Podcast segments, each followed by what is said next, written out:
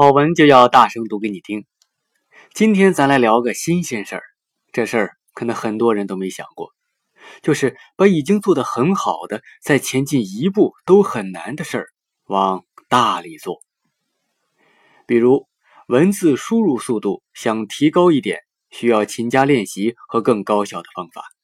但是水平已经很高的速记人员，想要再提高一丁点儿，那可真是太难了。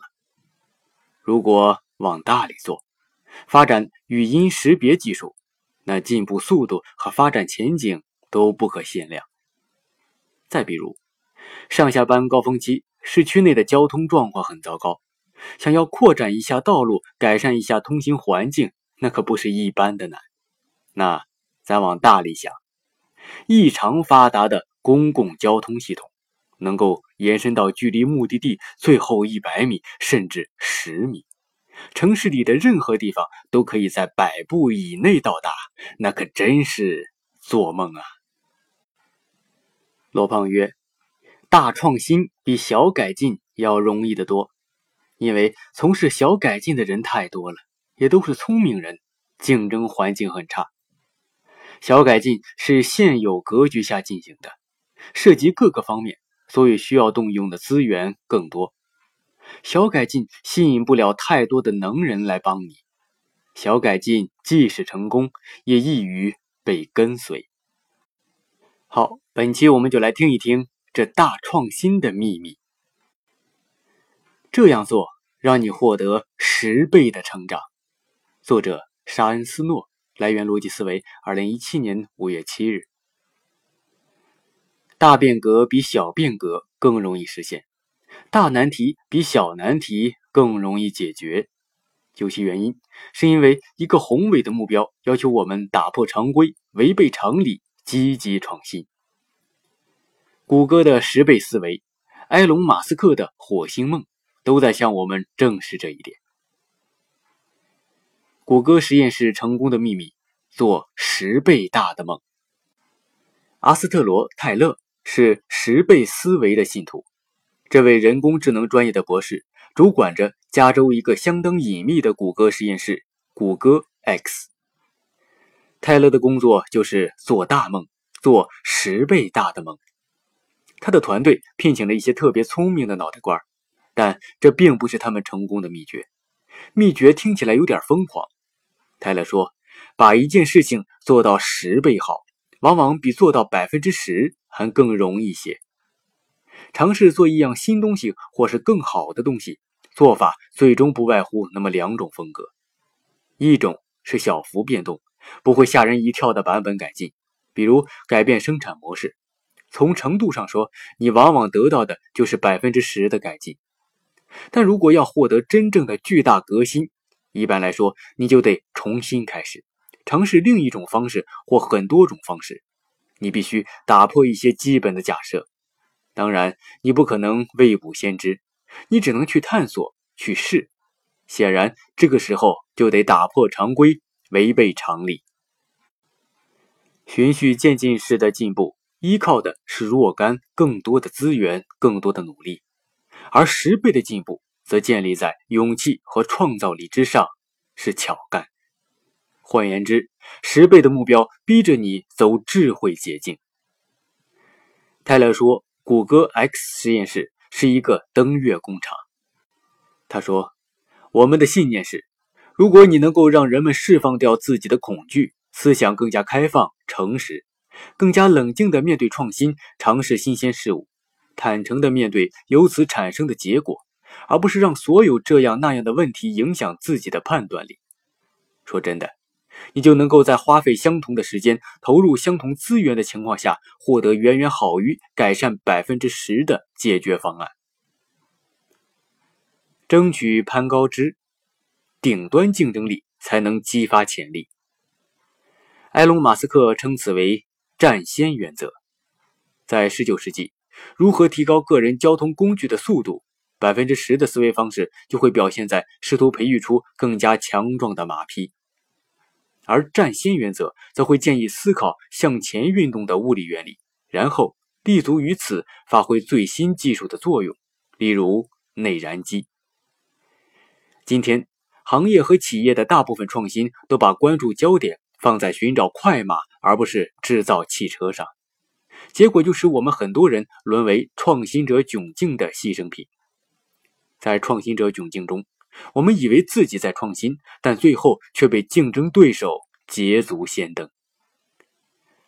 占先原则迫使我们不再拘泥于范式。泰勒打了个比方：如何一箭射穿整个果园呢？他说：“为了射穿整个果园，你可以射出很多很多箭。但说真的，最好的方式是四处走走，直到你发现树木排列的规律。不要把你所有的时间全浪费在射箭上，而是要尝试对问题进行重构。这个过程才是真正需要勇气、需要创造力的过程。”研究表明，当我们去争取挂在低枝上的果实时，实际上是不太可能把潜力发挥到极致的。部分原因是，在树的底部竞争比树的顶部竞争更激烈，而激烈的竞争不只会降低获胜的概率，还会导致表现欠佳。二零零九年，行为心理学家斯蒂芬 ·M· 加西亚和艾维沙洛姆·托尔研究表明，在竞争中，仅仅知道会有更多竞争对手参加，就会降低我们的表现。而且是绝对意义上的降低，他们称这个现象为 N 效应。N 效应已在其他场合下得到证实，例如像 SAT 和 ACT 之类的标准化考试。虽然很难在商业领域对 N 效应进行受控实验，但商界人士会告诉你，以两家强大竞争对手的存在会起到令人难以置信的激励作用。当对手数以千计时。就是一个完全不同类型的游戏了。攀高枝，大改变，要比直奔低枝上的果实面临更多的技术挑战，而高枝上竞争对手数量减少，则刺激了十倍思维，激发了我们的潜力。理想越高远，企业越成功。高级管理人员基姆·斯坦格尔曾是宝洁公司全球市场营销负责人。他联手明略行调查公司，搜集那些以崇高使命或理想作为企业立身之本的大型品牌的股市表现数据。实际结果远比他预期的更具戏剧性。那些已经超越创造利润而以崇高宗旨为目标的品牌，股价表现远远好于标普五百指数。从两千零一年到二零一一年，对五十个最有理想的品牌投资。所获得的收益是标普指数基金成分股的五倍。这些品牌更愿意追求高高在上的目标，而不是俯身屈就于唾手可得的利润。这是为什么？一个简单的解释是：人性的本质是我们出乎意料的愿意支持伟大的理想、巨大的改变。这意味着梦想家会赢得更多的客户、更多的投资者以及更多的口碑。这样，十倍思维就得到了商界和学术界两方面证据的支持。想让人们支持你，先讲一个好故事。并非每一个宏大的梦想都能赢得追随者或是成为现实。仅仅因为你是对的，并不意味着人们一定就会支持你。你还必须要激励他们，必须要讲述一个能够鼓舞人心、激发斗志的故事。为什么像红牛和全食超市这样的品牌总能如此响亮地宣传他们的价值观？因为他们都有一个好故事。为什么亚历山大大帝能够取得举世瞩目的成就？因为他们都有一个梦幻般的故事。为什么在美国民权运动中，马丁·路德·金的周围能够聚集起一批狂热的支持者？因为他能够在为期数十载的争取自由的斗争中挺身而出。开创了一个人民坚信不疑并愿意为之奋斗的事业。他们都意识到，为一个宏伟的目标而奋斗，把人们团结起来，重塑人生的规则、期望和常规，其实要比致力于实现一些小变革更加容易。树立了大目标，才会成就大事业，才会吸引忠实追随者、大投资人、大量资金、大牌顾问。以及顶尖人才。依靠十倍思维，马斯克已经建立了一家太空公司。谷歌实验室继续实现着那些异想天开的想法，因为他们都认为事情难做，所以才要去做。男同学说：“心有多大，天就有多大。”说的就是这个道理。